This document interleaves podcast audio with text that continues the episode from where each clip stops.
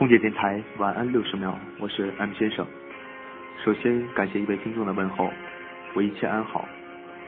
提前祝所有的听众五一快乐。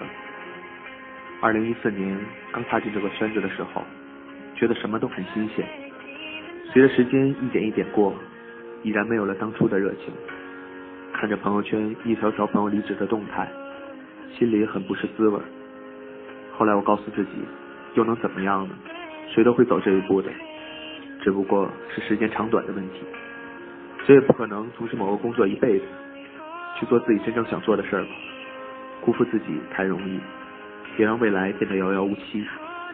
这几天我也想了很多，该为自己努力了。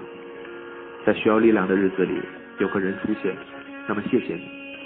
尽管不知道未来的你会去哪里，都感谢曾经遇见了你。如果我恰好也经过你的身旁，给了你一些力量，那么你也不需要客气。往后的日子里，我们都不要辜负自己。我是 M 先生，我在西双版纳，祝您晚安。